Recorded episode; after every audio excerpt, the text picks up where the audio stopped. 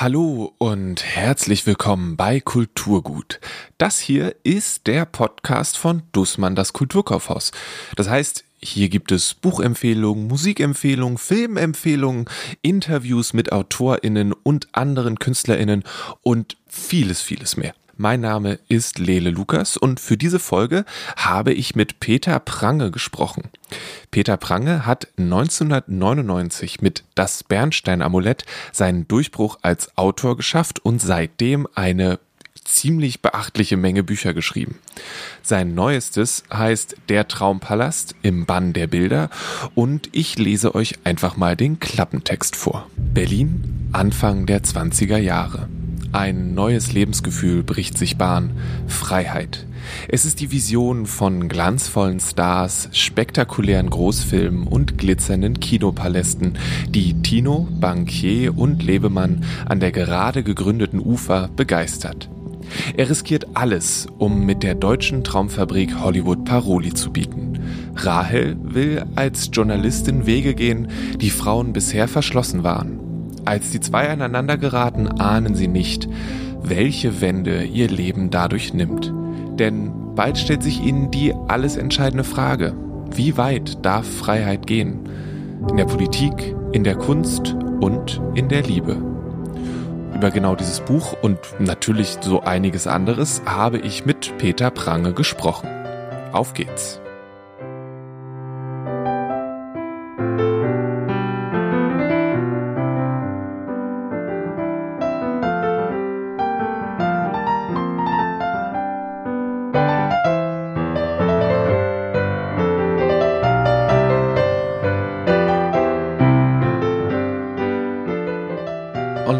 Stellt sich die ja, vermeintlich wichtigste Frage, wer sind Sie überhaupt?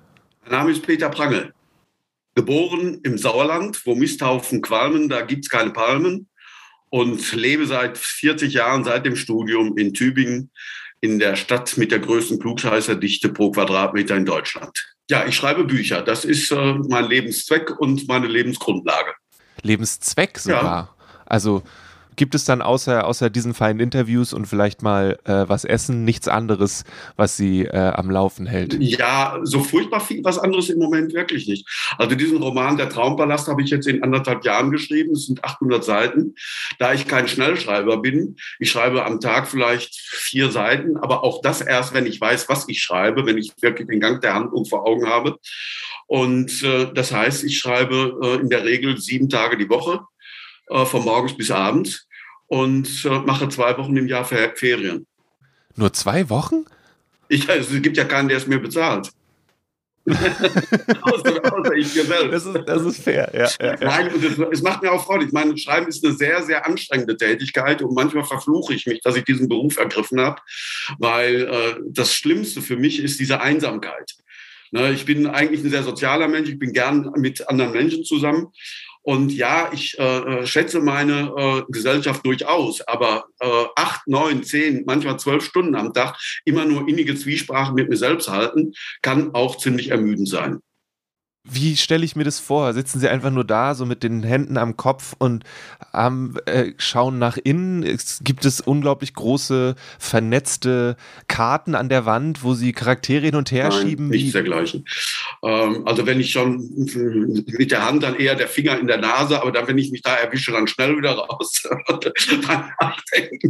Nein, also mein Tagesablauf ist sehr einfach. Äh, ich diskutiere morgens nicht mit mir, ob ich heute inspiriert bin oder nicht, weil die Antwort wäre immer dieselbe. Morgen bin ich viel inspirierter als heute. Also habe ich mir eine wirklich eiserne Disziplin angewöhnt. Ich äh, betrete morgens um 9 Uhr mein äh, Büro, öffne weit das Fenster, bitte die Muse freundlich zu mir herein, mich zu küssen. Manchmal tut sie es, meistens nicht. Aber sie kann nie überhaupt nicht sein, nie da gewesen. Und äh, ja, und dann sitze ich da und ich, wie gesagt, ich schreibe erst auf der Basis eines Konzeptes. Ich mache sehr ausführliche Konzepte für meine Geschichten, ne, in denen die ganze äh, Handlungsabfolge schon skizziert ist, in, in Szenenfolge, nur, aber nur stichwortartig. Also man könnte das bei einem Film mit einem Treatment vergleichen. Ne, so habe ich mir, also habe ich die Entwicklung der einzelnen Figuren vor Augen, so habe ich aber auch die Entwicklung der Beziehungen zueinander äh, der Figuren vor Augen und ich habe drittens auch die Verflechtung, was in meinen Romanen Romanen immer sehr wichtig ist, die Verflechtung mit den zeithistorischen Hintergründen, die eben Teil des Lebens sind und nicht Kulisse und Hintergrund in dem Sinne, dass man eine schöne, ein schönes Setting hat, sondern nein, das ist ja verwoben wie im wirklichen Leben. Ne? Die Zeit und äh, die Zeitläufe, in denen äh, die äh, meine Figuren eingebunden sind, ne? die bleiben ja nicht ohne Folgen auf das äh, Handeln äh, dieser Menschen, so wie das bei uns im Alltag ja auch der Fall ist. Ne? Also das habe ich eben auf der Basis eines sehr ausführlichen Konzepts entwickle ich das. Das ist die, äh, die, die, die größte äh, kreative Kraftanstrengung.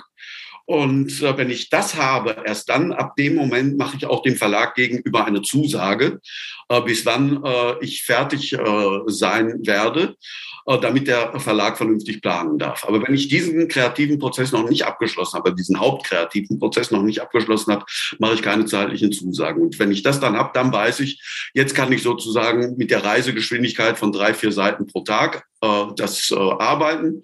Und mit der Zeit, und ich habe ja inzwischen ungefähr 20 Bücher geschrieben, bekommt man ein Gefühl äh, für die, für die Menge, die da anfällt.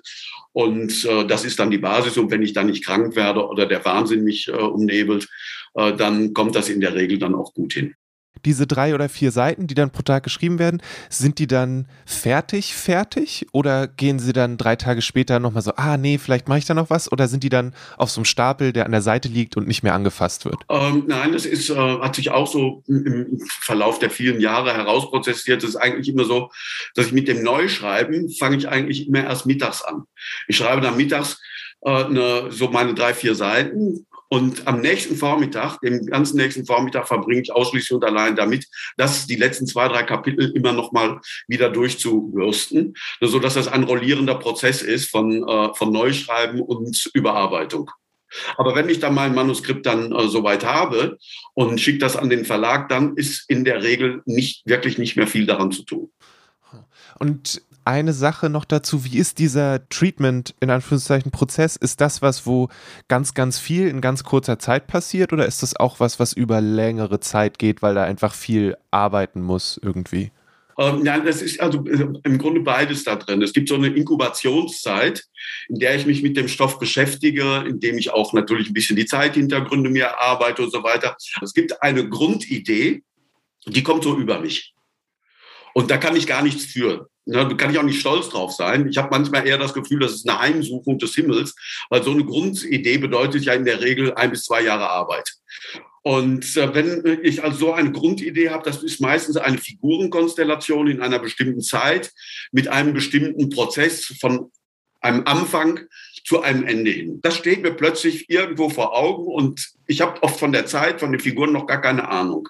Aber das ist die Grundidee und da vertraue ich inzwischen auf mein Bauchgefühl dass wenn ich davon wirklich durchdrungen bin und habe das Gefühl, ja, das ist eine gute Geschichte, ne, dann setze ich mich daran und dann fange ich an, in so einem Wechselprozess zwischen Imagination und Recherche dieses Exposé zu, äh, zu erarbeiten. Das heißt, ich, äh, das Wichtige an jedem Roman sind natürlich die nicht historischen Dinge, sondern die fiktionalen Dinge, die Gefühle, die Emotionen, das, was die Menschen, die Individuen antreibt. Das ist ja das, was den Leser überhaupt äh, mit dem äh, Roman warm macht, warm werden lässt, ne? die Identifikationsfiguren und sowas. Und das ist immer das Wichtigste. Aber dann, äh, weil meine Figuren nicht im luftleeren Raum agieren, sondern in einer wirklichen historischen Situation, versuche ich dann den Zeithintergrund auch sehr genau und präzise zu erarbeiten, damit sie damit interagieren können. Eben wie ich gesagt habe, äh, wie wir das im Leben ja auch tun. Ne? Wenn wir Corona haben, dann kann ich nicht die ganze Zeit äh, äh, durch, die, durch den Stadtwald joggen. Ja, da vielleicht noch, aber nicht durch die Stadtmitte. Ne? Und also solche ganz einfachen Dinge, das geht dann eben nicht. Ne? Und wenn äh, solche äußeren gegebenen Sachen nun mal da sind, dann kann ich damit nicht manipulativ umgehen. Das muss ich dann einbinden. Aber das war früher oft ein Problem, weil ich mir dann auf der fiktionalen Ebene irgendwas ausgedacht habe, was vielleicht interessant und reizvoll wäre und dramaturgisch spannend. Und dann merke ich, es geht überhaupt nicht in der Zeit.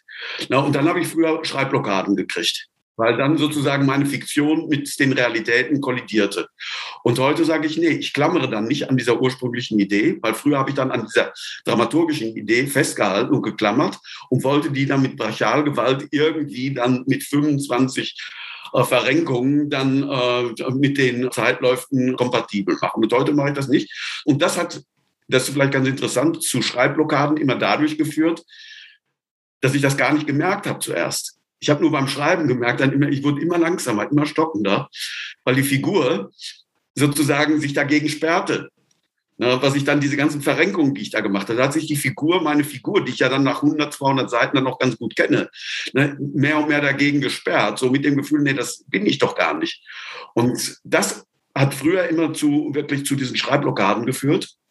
Aber heute sage ich, nee, wenn die Figur mir das sagt, ist das ein gutes Zeichen. Und dann überlege ich mal, was könnte die Figur denn machen? Was gibt es denn für andere Lösungen? Und auch wenn das andere vielleicht noch so reizvoll an und für sich gewesen wäre, habe ich jetzt die Gelassenheit oder Altersweisheit oder was auch immer, nur zu sagen, nein, Idee weg, jetzt neu orientieren, was würde meine Figur wirklich machen. Und dabei kommen dann meistens viel bessere Lösungen raus, weil äh, es A, der Figur sehr entspricht und gleichzeitig dann aber auch überraschender ist. Weil es etwas nur ist, was aus der Figur kommt. Georges Taboury, der große Dramatiker, hat mal ein schönes äh, Wort geprägt. Er hat gesagt, Literatur ist eigentlich immer eine Verknüpfung von Überraschung und Logik. Hört sich erstmal paradox an. Ja, aber äh, ich habe das im Prozess, also ich habe ungefähr 20 Jahre gebraucht, bis ich es begriffen habe. Äh, 20 Jahre durch eigene Arbeit habe ich es begriffen, weil was ich in meinen Konzepten mache, das ist ja eigentlich nur eine dramaturgische Entwicklung der Geschichte. Und wenn ich dann aber anfange zu schreiben, versuche ich mich voll und ganz in die Figur hineinfallen zu lassen. Und dann entsteht eben dieser seltsame Prozess, ne, dass eine Figur, die ich selbst erfunden habe, die ich durch selbst erfundene Probleme äh, hindurchführe, sich so verselbstständigt, dass sie irgendwann sagt, nee, mache ich nicht mehr mit. Das ist dann wie, wenn man einen Freund kennt und weiß, nee, das würde der nicht machen. Das ist zwar etwas, was man machen kann, aber der wird das nicht machen. Und so ist das dann auch mit der Figur. Na, und jetzt besteht dann der Witz da drin, die Psychologie mit der Dramaturgie in Einklang zu bringen. Und das ist das, was ich gerade beschrieben habe, dass ich dann ganz in die Figur mich reinfahren lasse und frage, was wird diese Figur jetzt machen? Und dabei kommt ja meistens etwas heraus, was dann für den Leser überraschend ist also das Überraschungselement, objektiv gesehen, aber psychologisch komplett logisch ist, weil es eben der Figur entspricht. Und so haben wir dann sozusagen die Synchronizität von Überraschung und Logik in einem Akt. Was war die Grundidee? Was war der Funke für den Traumpalast? Also der Funke für den Traumpalast war im Grunde das Buch, das ich davor geschrieben habe, nämlich Eine Familie in Deutschland. In Eine Familie in Deutschland habe ich den Versuch unternommen, die ganze Nazizeit in Deutschland vom ersten bis zum letzten Tag, vom Tag der sogenannten Machtergreifung bis zum Tag der Kapitulation, am Beispiel einer Familie zu rekapitulieren in all den vielen möglichen Facetten, die damals Leben möglich war.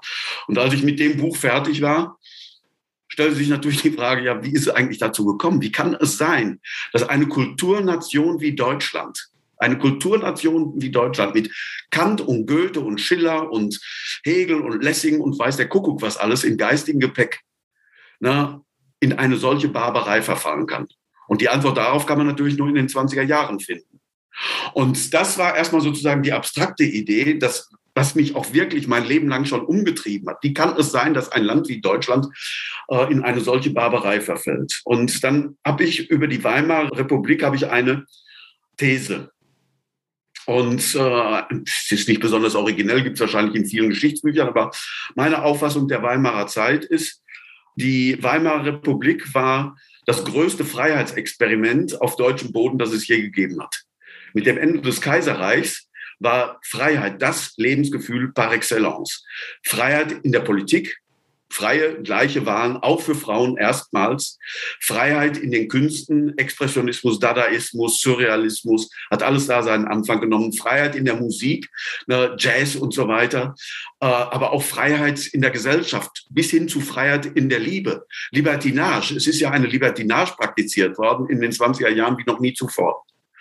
Und dann aber gegen Ende des Jahrzehnts werden die Verhältnisse sehr, sehr eng durch die Weltwirtschaftskrise, die hohe Arbeitslosigkeit. Und ich ne, glaube einfach und bin ziemlich sicher, dass damals diese Menschen, die im Gebrauch der Freiheit ja noch gar nicht so geübt waren, die haben Angst vor der eigenen Courage gekriegt und haben sich wieder nach alten Autoritäten zurückgesehnt oder sogar schlimmer noch nach neuen Autoritäten sich neu gesehnt. Und das war die Chance für Hitler, dieses Chaos, das eben dann diese Verunsicherung der Menschen äh, produzierte, für sich zunutze zu machen. So, aber wie erzählt man das jetzt in einer Geschichte? Diese Theorie. Indem man den Film dazu nimmt. Ja, ne, das, ist, das ist schwierig. Und dann bin ich einfach, das war dann so ein, so ein Geistesblitz, wieder etwas so, was ein Übereinkommen, wo man nichts dafür kann. Und dann fiel mir ein, dass in meinem Roman, meinem ersten Roman, das Bernstein-Amulett, der beginnt mit einer Hochzeit.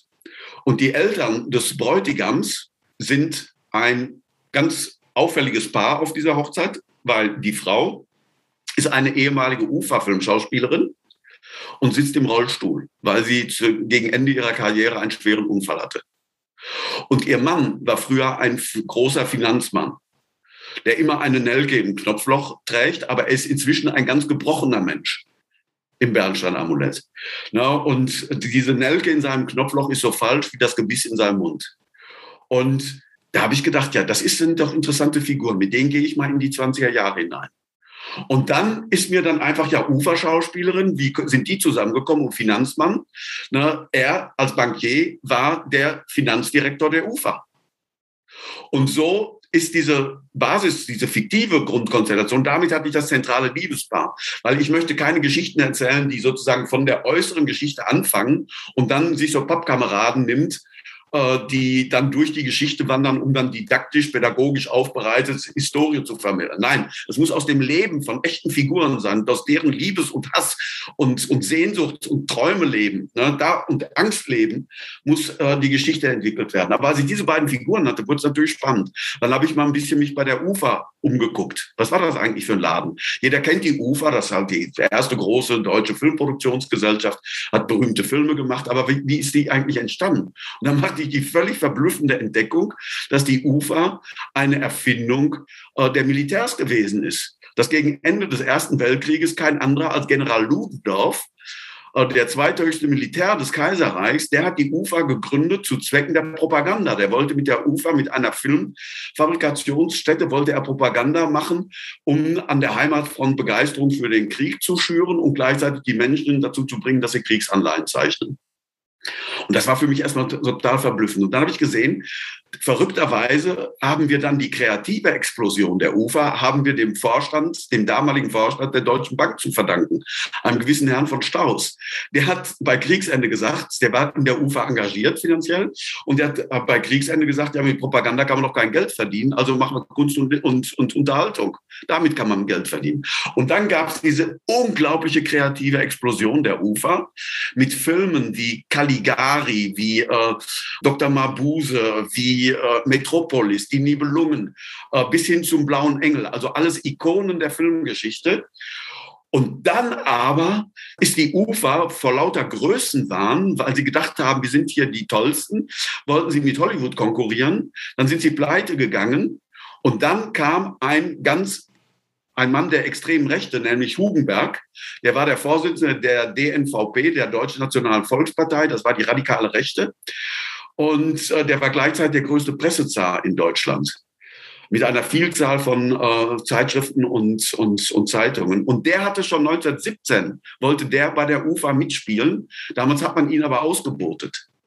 Und der saß zehn Jahre lang wie die Spinne im Netz und hat die UFA dann übernommen.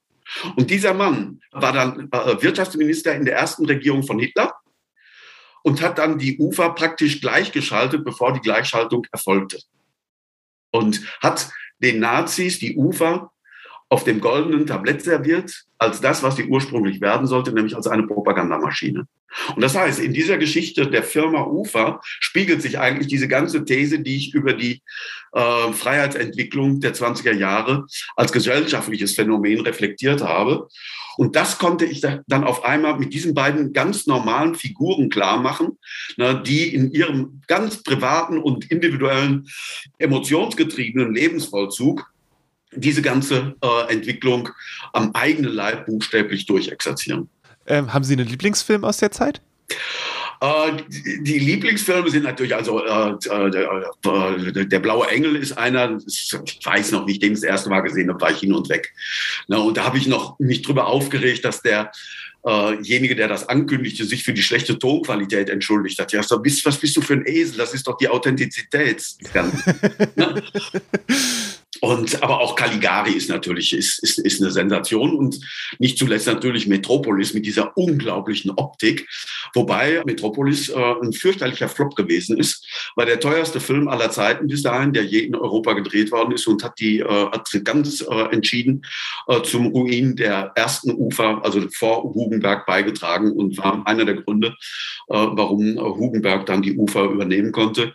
Und es hieß seitdem immer nie wieder Fritz Lang. Fritz Lang war der Regisseur von Metropolis, der einfach gnadenlos die Budgets überzogen hat. Und aber der wichtigste Mann der damaligen Zeit, der ist der Produzent all dieser genannten Filme war Erich Pommer. Erich Pommer war wirklich ein genialer Produzent, den man heute fast gar nicht mehr kennt, aber der sich völlig immer in den Dienst seiner Filme gestellt hat. Er selbst hat sich nicht als Künstler begriffen, sondern nur als jemand, der Kunst ermöglicht für andere. Äh, und es war aber ein großartiger Mann, der hat all diese Filme produziert, die zum Teil auch auf seine Ideen heraus erstmal das geworden sind, was sie wurden.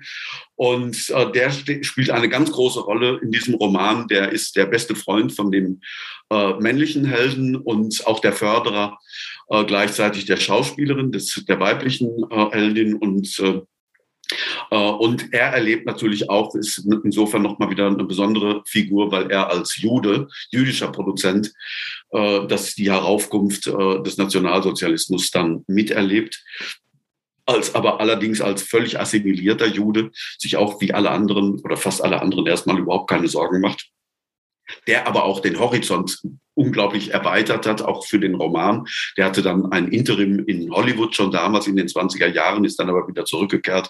Er hatte wirklich eine sehr, sehr interessante Figur. Allein um dem ein Denkmal zu setzen, hat sich der Roman für mich schon gelohnt. Wo kommt die Faszination mit der deutschen Geschichte her? Also weiß jetzt gerade nicht genau, ob sie in den 20 Romanen auch mal wo in andere Länder vorgedrungen sind, aber warum diese Faszination mit der deutschen Geschichte? Äh, das hat wahrscheinlich was mit einer äh, gewissen Egomanie zu tun. Äh, Schriftsteller interessieren sich im Wesentlichen erstmal für sich selbst und für die nicht ganz einfache, für die einfach zu stellende, aber nicht einfach zu beantwortende Frage, wie wurde ich eigentlich der, der ich bin?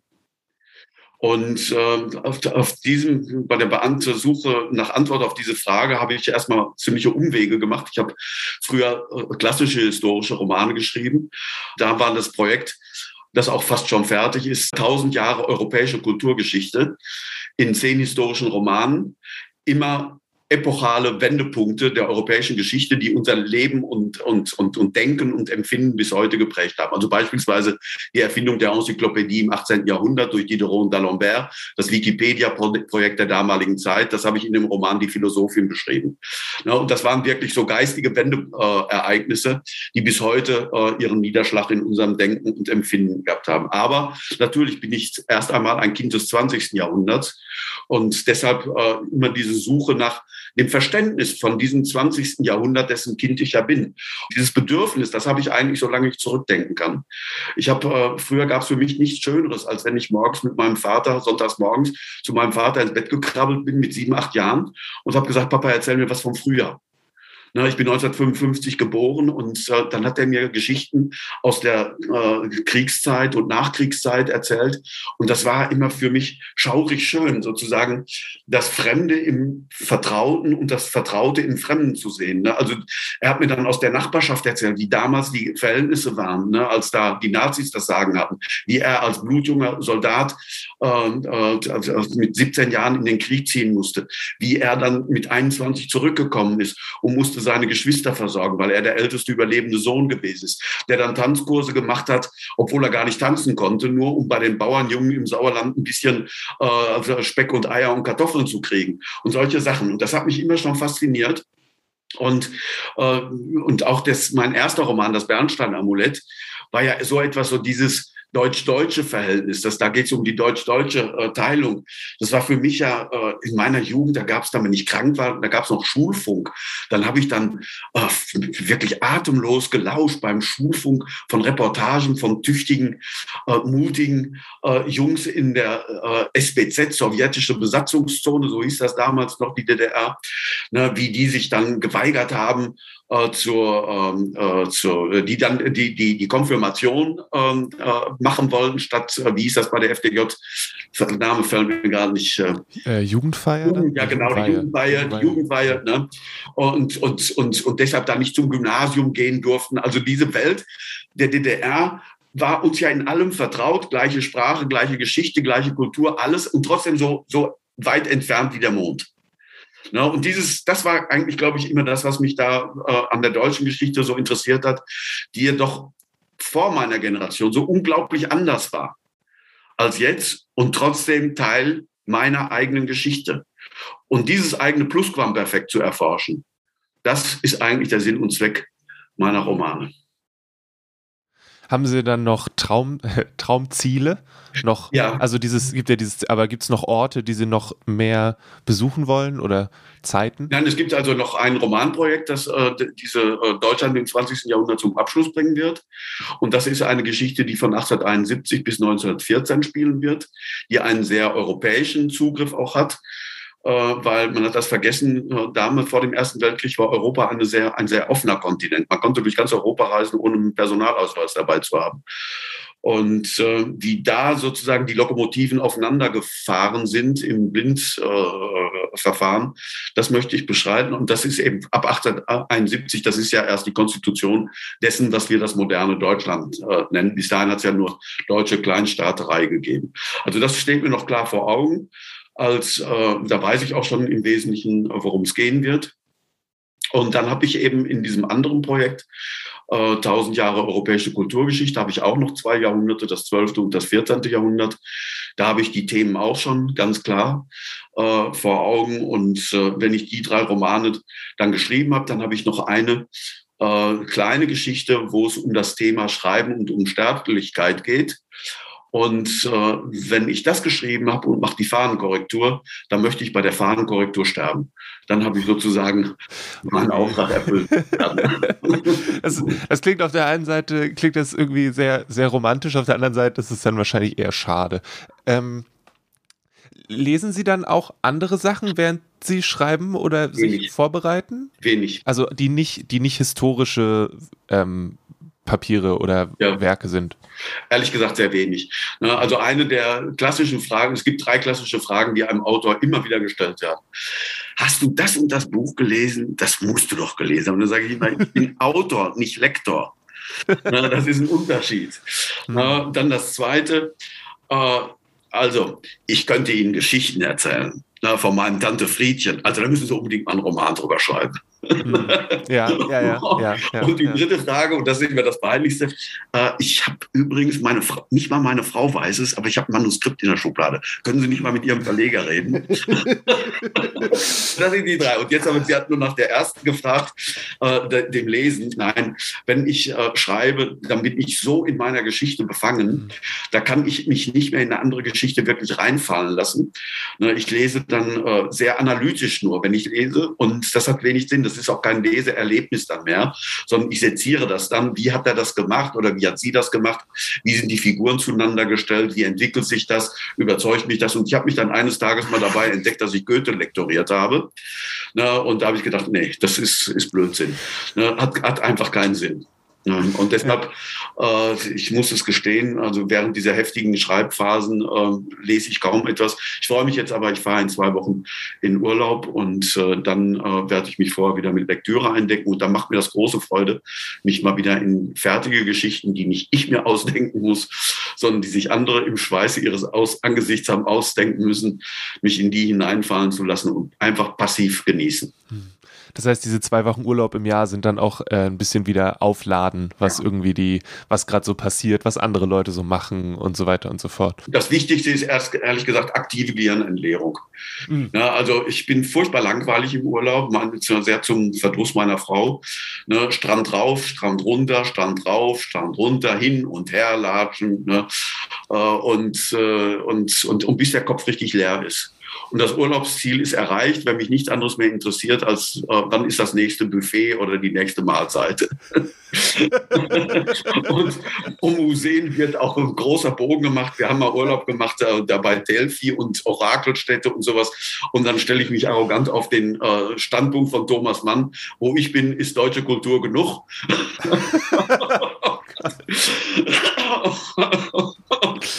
und sagt, nein, bitte, äh, 50 Wochen im Jahr beschäftige ich mich mit Kultur, zwei Wochen äh, Kultur fern. Mm.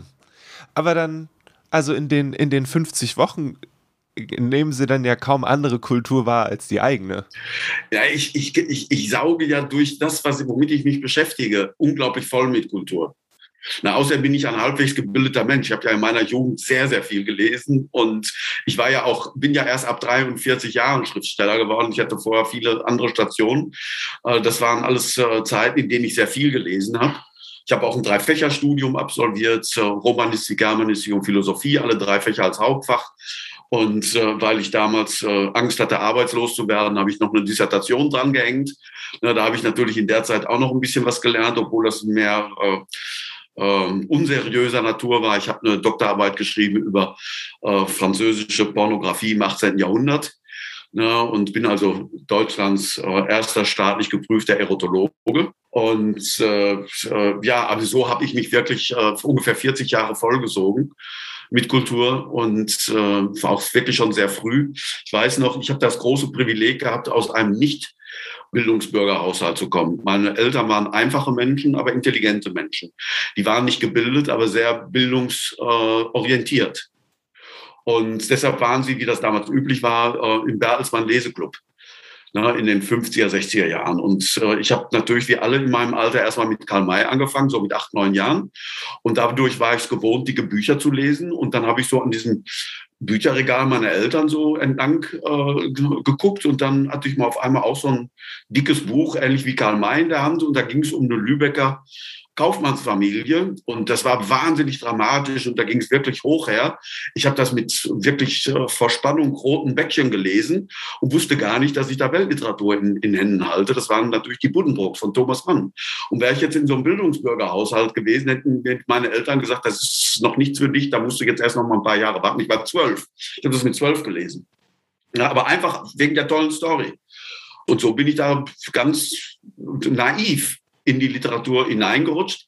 Hinterher allerdings hatte ich dann einen äh, Lieblingsonkel, äh, der der einzige Intellektuelle in unserer Familie war, ein angeheirateter Onkel. Und der hatte wieder intellektuelle Freunde. Und äh, die, dadurch hat der mich dann so ein bisschen, ein bisschen mehr Schliff da reingebracht.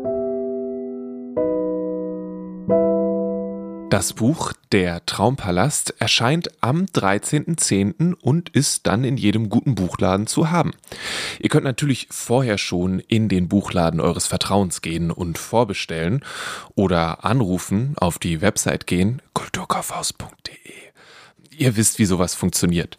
Und solltet ihr gerade noch unsicher sein, ob das Buch das Richtige für euch ist, hier ist noch einmal Peter Prange, der zusammenfasst, für wen das Buch geeignet sein könnte wer etwas erfahren will über die Verführbarkeit von Menschen in politisch prekären Zeiten, der ist, glaube ich, mit diesem Roman sehr gut bedient. Und da wir heute auch wieder eine Zeit haben, in der viele Menschen ihre Situation als äußerst prekär erfahren, sind Gefährdungen der 20er Jahre des 21. Jahrhunderts durchaus in Beziehung zu sehen mit Gefährdungen in den 20er Jahren des letzten Jahrhunderts. Und ich glaube, wer sich ein bisschen dafür interessiert, wie wir in unserem Alltag, in unserer Gesellschaft und in der Politik mit dem kostbaren Gut der Freiheit umgehen, der ist auf hoffentlich unterhaltsame Weise mit meinem Buch gut bedient. Und er erfährt noch etwas, das ist mir selbst am Anfang gar nicht so klar geworden. Wir erleben die Entstehung einer völlig neuen Kunstgattung. Und das ist etwas Einmaliges in der Menschheitsgeschichte. Alle anderen Künste, wie Musik, Literatur, Malerei, verlieren sich in den Jahrhunderten und Jahrtausenden der Menschheitsgeschichte. Und die Spuren sind nur in kleinsten Bruchstücken in den Anfängen aufzuspüren. Aber beim Film erleben wir innerhalb von zehn Jahren die Entwicklung von einem Kirmesvergnügen, das Kindtop, das war ja, äh, Mann steht, äh, steht dumm da, kriegt eine Torte ins Gesicht, fällt um, alle lachen. Ne, das, war, das war Kino in seinen Anfängen. Ne? Bis innerhalb von wenigen Jahren bis zu solchen grandiosen Kunstwerken wie eben Caligari, äh, Metropolis oder Der Blaue Engel. Und in diesen zehn Jahren hat sich nichts Geringeres als die alles überragende Kunstform des 20. und 21. Jahrhunderts herausgebildet. Und das ist kulturhistorisch gesehen schon etwas völlig Sensationelles und Einmaliges. Hier bei Kulturgut sollen die Bücher oder die Musiken unserer Gäste nicht ganz alleine dastehen. Also habe ich mich im Kulturkaufhaus umgehört und eine kleine Prise passender Tipps eingesammelt. Hier ist meine Kollegin Melanie, die drei historische Romane für Kinder und Jugendliche empfiehlt. Historische Kinderromane hast du drei Stück mitgebracht, Melanie. Was haben wir denn da? Einer kommt mir ein bisschen bekannt vor, aber nur indirekt. Okay, ja, das kann dir auch nur indirekt bekannt vorkommen, weil sich der zweite, den ich vorstelle, tatsächlich auf Erich Kästner bezieht und dir das Cover bestimmt wegen Emil und die Detektive so bekannt vorkommt. Ja, das stimmt. Ja, ja, ja, ja. ja.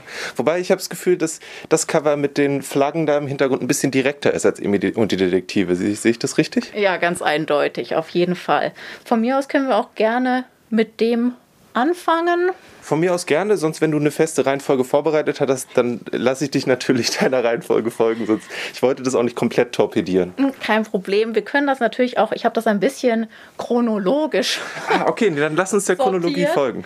Genau, und zwar fangen wir sehr weit äh, in der Vergangenheit an, und zwar so Mitte des äh, 13. Jahrhunderts mit dem Titel Die Reise des weißen Bären von äh, Suzanne Fletcher. Das ist wirklich eine ganz tolle Geschichte, beruht tatsächlich auch auf äh, einer wahren Begebenheit. Es geht um den ähm, jungen Arthur, der ähm, von seiner Familie zu Hause äh, abhaut und äh, auf einem Segelschiff anheuert. Und ähm, da bekommt er die Aufgabe, eine Eisbärin zu betreuen weil er irgendwie ein, irgendwie ein besonderes äh, Verhältnis äh, zu ihr aufbauen kann. Und ähm, ja, es entsteht eine ganz besondere Beziehung äh, zwischen den beiden. Und äh, sie müssen auch einige Gefahren überstehen. Unter anderem werden sie von Piraten überfallen. Das ist doch bestimmt praktisch, eine Eisbärin dabei zu haben, oder? Ja, sie beschützt ihn auf jeden Fall auch in einigen Situationen. Nur dann kommt ähm, es dazu, sie geraten in einen Sturm das Schiff droht zu kentern und ihm bleibt eigentlich als einzige Möglichkeit nur, die Bären aus ihrem Käfig zu lassen und mit ihr, wie man es auf dem Cover schön sieht, auf dem Rücken ans rettende Ufer zu schwimmen. Und dann ist es danach so ein Mensch und Bär schlagen sich durch die Wildnis und ja, müssen so, finden zueinander und so? Ja, so kann man das schon sagen. Aber vor allen Dingen steckt er halt in dem Zwiespalt, soll er die Bärin zurückbringen weil ähm, diese Beeren ist nämlich etwas Besonderes und zwar ein Geschenk des norwegischen Königs an den englischen König. Also das Segelschiff befand sich sozusagen auf dem Weg nach England. Und das würde ihn dann natürlich sehr in Schwierigkeiten bringen, wenn er die Bären nicht zurückbringt. Aber er ringt sehr mit sich, weil natürlich würde er sie schon gerne freilassen. Hm. Okay. Ja, wo das genau hinführt, das muss man dann selber genau. rauskriegen. Ja. Also du hast gesagt 13. Jahrhundert, dann Philipp Kerr, Friedrich der große Detektiv. Genau, wir befinden uns direkt äh, in den Anfang der 30er äh, Jahre, als Hitler gerade ähm, an die Macht kommt. Es spielt natürlich auch in Berlin. Erich Kästner hat ja auch in Berlin lange Zeit gelebt. Und es kommen ganz viele historische Persönlichkeiten auch drin vor. Und der Protagonist Friedrich, der liebt schon ganz lange Emil und die Detektive, ist ein großer Fan. Und das nicht nur deshalb, weil Erich Kästner sein Nachbar und auch noch sein Freund ist. Oh, ist das so ein bisschen so drei Fragezeichen mäßig, dass äh, Hitchcock um die Ecke wohnt? so ein bisschen, genau. Also die beiden sind befreundet. Friedrich bekommt auch von ihm ähm, eine signierte äh, Erstausgabe, was ganz Besonderes. Und genau, also sie sind befreundet und er möchte auch unbedingt wie die die Hauptfigur Emil ein großer Detektiv werden. Und? Und es kommt dann leider dazu, ähm, er wird von der Polizei, ja, so ein bisschen zur Spionage eingesetzt. Allerdings findet er dann raus, dass er Erich Kästner ausspionieren soll. Und da hört ja dann der Spaß auf. Er will dann lieber sozusagen ähm, Beweise gegen seine Schuld finden. Genau, also wirklich spannend, historisch, viele historische Ereignisse, auch ganz viel Stadtgeschichte und natürlich auch biografisches über äh, Erich Kästner. Wie groß ist in dem Buch dieser Anteil von Biografie von Erich Kästner im Vergleich zu Das ist Friedrich und der erlebt sein eigenes Abenteuer? Hm, also ich würde sagen, ist doch eher so, also nicht ganz 50-50. Man hat schon mehr ähm, diese Geschichte von Friedrich. Okay. Genau, also weil es richtet sich natürlich auch eher an ein etwas jüngeres äh, Publikum. Also bei den beiden ähm, ersten, die wir jetzt äh, schon vorgestellt haben, ist es so vom Alter her um die zehn. Während bei dem letzten, dem dritten von äh, Morosinotto, Verloren in Eis und Schnee, das richtet sich eher an ein Publikum von 12 bis 15. Da befinden wir uns jetzt tatsächlich ähm, ungefähr in den 1940er Jahren. Das ist gerade als ähm, die Deutschen äh, Leningrad belagern. Und es geht äh, da um äh, Geschwister, die von ihren Eltern ähm, an den Bahnhof gebracht werden, damit sie da mit Zügen evakuiert werden. Das war ja da eine große Evakuierungswelle der Kinder. Und ähm, das Problem ist, sie werden schon am Bahnhof voneinander getrennt. Mhm und landen in unterschiedlichen Zügen. Und das ist halt natürlich schon gleich ein Problem. Ja. Das Tolle an dieser Geschichte und warum ich sie auch deswegen ausgewählt habe, ähm, sie ist gestaltet wie ein Tagebuch. Und zwar ähm, sieht man es auch inhaltlich. Es gibt zwei unterschiedliche Schriften, einmal in Blau und einmal in Rot gehalten. Okay. Das sind nämlich die beiden, schreiben sozusagen unabhängig voneinander diese Tagebücher weiter. Ähm, ihn verschlägt es tatsächlich nach Sibirien. Und ihr Zug strandet aber schon kurz nachdem sie Leningrad verlassen haben. Und sie muss sich dann anderweitig durchschlagen. Und das Einzige, was sie wollen, wieder zueinander finden. Das ist so der Hauptgrund. Die Geschichte beinhaltet auch noch Fotografien, Notizen, Randbemerkungen, alles Mögliche, was so diesen Tagebuchcharakter auch noch toll unterstreicht. Deshalb auch noch äh, ein optischer Hingucker. okay, und mh, mm, ich habe die Svetlana Alexievich mal gelesen über die weiblichen Soldaten in der Sowjetunion, Soldatinnen in der Sowjetunion, was dann sehr, sehr, schon ziemlich grauenhaft ist. Mhm. Wie viel davon schafft es in dieses Buch? Also es ist an manchen Stellen meiner Meinung nach ziemlich realistisch. Also, weil, wie gesagt, ihn verschlägt es nach Sibirien in so ein Arbeitslager.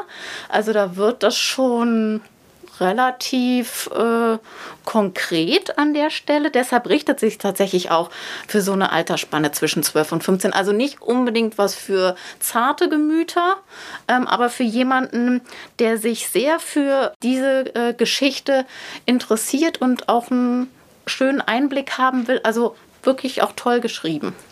Ihr könnt mit den Büchern in dieser Folge also ohne Probleme durch die Weltgeschichte reisen. Wenn ihr aber noch mehr Zeit in der Weimarer Republik verbringen wollt, dann habe ich noch ein paar Empfehlungen für euch. Da ist zum einen Licht und Schatten von Viktor Klemperer. Das sind Tagebuchnotizen zu den Anfängen der Tonfilmära.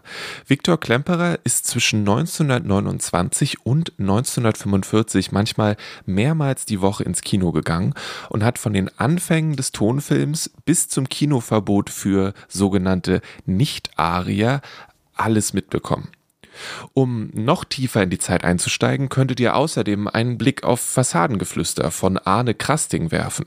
Das Buch führt durch das Berlin der Weimarer Republik und war Inspiration und Informationsquelle für die Verfilmung von Babylon Berlin. All das und mehr gibt es natürlich in der Deutschen Kinemathek am Potsdamer Platz und dann auch dort im Museumsshop. Wenn euch der Herr Prange also heiß für die vergangene Zeit gemacht hat und ihr Bock habt, so richtig einzusteigen in die Filme, in die Menschen und so weiter und so fort, dann schaut auf jeden Fall da vorbei und lernt noch mehr über die Weimarer Republik, ihre Filme, dieses Gefühl der Freiheit, von dem Peter Prange hier spricht und alles, was da sonst noch so dran hängt. Jetzt sind das eine Menge Bücher über Film und Kunst. Da fehlt die Musik, ganz klar. Als hätten Sie es gewusst, haben Public Service Broadcasting gerade ihr neues Album Bright Magic herausgebracht. Public Service Broadcasting haben bisher Alben über den Weltraum oder über Kohleabbau in Wales gemacht. Ein wirklich großartiges und exzellentes Album war das. Und jetzt haben sie ihren Blick nach Berlin gerichtet. Bright Magic ist ein eher elektronisches Album voller Bewunderung für die Zeit, die Peter Prange in der Traumpalast beschreibt. Wir hören einen Ausschnitt aus dem Song Im Licht.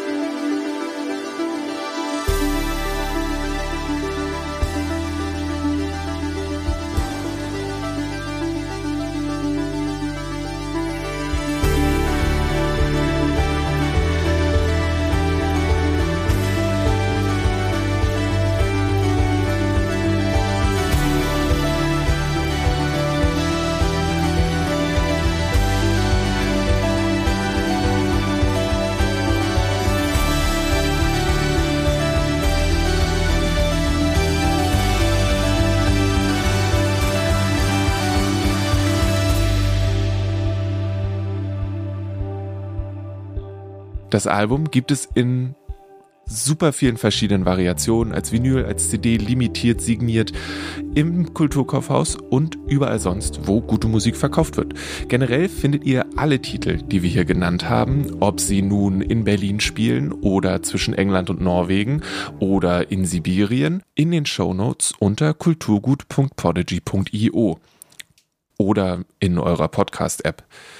Im Kulturkaufhaus in der Friedrichstraße gibt's die Sachen natürlich auch und den Filmnerds möchte ich noch einmal den Museumsshop am Potsdamer Platz ans Herz legen. Der Traumpalast von Peter Prange erscheint am 13.10. Danke an der Stelle für das Interview. Danke auch an Melanie für die Empfehlung.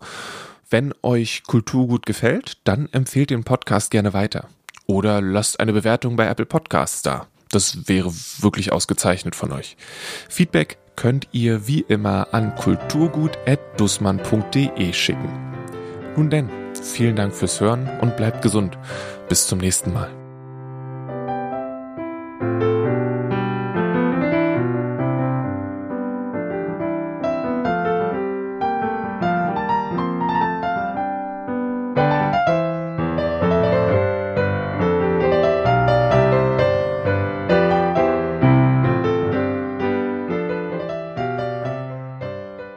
Kulturgut wird von Lille Lukas moderiert und produziert. Das Logo ist von Rahel Süßkind und das Kulturgut-Thema hat Paul Hankinson komponiert.